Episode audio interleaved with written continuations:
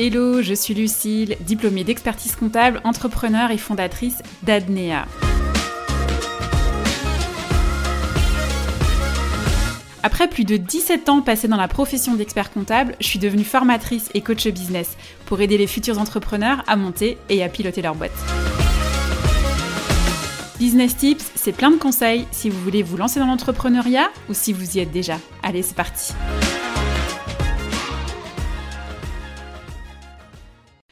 Bonjour à toutes et à tous et bienvenue dans cet épisode du podcast Business Tips dans lequel on va parler analyse du chiffre d'affaires de votre business et des trois actions qui en découlent une fois qu'on l'a analysé. Alors je vous en ai parlé dans l'épisode 29 consacré aux trois indicateurs financiers incontournables à suivre dans votre entreprise. Je vous mettrai le lien de l'épisode direct dans les notes de cet épisode. On ne se contente pas de simplement faire un constat sur les évolutions de vos indicateurs financiers parce que analyser son chiffre d'affaires, c'est aller plus loin qu'un simple constat. En fait, simplement constater que votre chiffre d'affaires a diminué ou augmenté par rapport au mois dernier, ce n'est pas une analyse, clairement. Le pilier indispensable de l'analyse de votre chiffre d'affaires, ça va être le tracking. Pour analyser en fait cet indicateur de base euh, qu'est le chiffre d'affaires, vous devez être en mesure de traquer votre chiffre d'affaires, en fait de savoir d'où il provient. Alors c'est assez simple à mettre en place. Si vous avez un business en ligne, eh bien, vous créez autant de landing page que de plateformes de communication. Par exemple, LinkedIn, une URL de landing page. Instagram, une URL de landing page. Une newsletter, une URL de landing page, etc., etc. Et vous saurez du coup avec exactitude la provenance de vos clients. Et aujourd'hui, avec les éditeurs de sites internet qu'on a, en plus, en no-code, on peut facilement dupliquer les pages de son site, des tunnels de vente, et leur donner des URL différentes de sorte à vraiment différencier en fait les clients de la source, de l'origine d'où ils proviennent. Vous avez un commerce physique, à chaque passage en caisse, demandez systématiquement comment votre client vous a connu.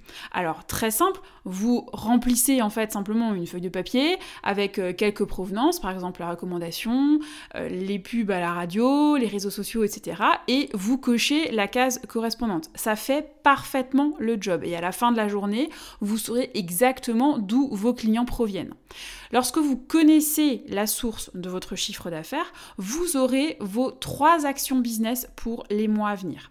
La première, quelle stratégie de communication fonctionne le mieux pour vous, pour votre entreprise, et que vous allez pouvoir réitérer en mettant les bouchées doubles. Par exemple, vous savez que la majorité de vos clients viennent d'Instagram. Donc c'est sur Instagram qu'il faut continuer à publier du contenu et redoubler d'efforts pour en attirer encore plus. La deuxième action, c'est quelle stratégie fonctionne mais mérite d'être optimisée sur les mois, les trimestres à venir.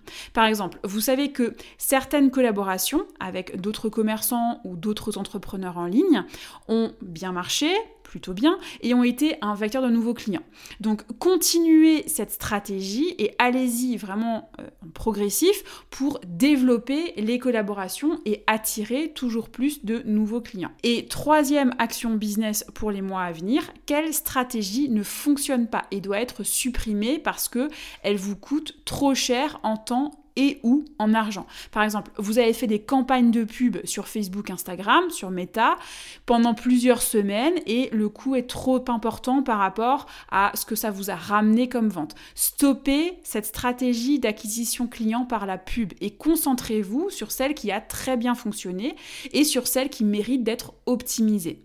Et vous referez la même analyse de votre chiffre d'affaires sur les mois à venir pour toujours venir affiner un peu plus ce qui performe dans votre business et qui est vecteur d'un flux important de clients et donc de chiffre d'affaires. On arrive à la fin de l'épisode. J'espère qu'il aura pu vous aider dans la gestion des finances de votre entreprise. Un petit rappel pour mettre une note 5 étoiles à ce podcast sur votre plateforme d'écoute préférée et notamment Spotify et Apple Podcast pour soutenir le travail et à vous abonner pour être notifié des prochaines sorties d'épisodes. À bientôt!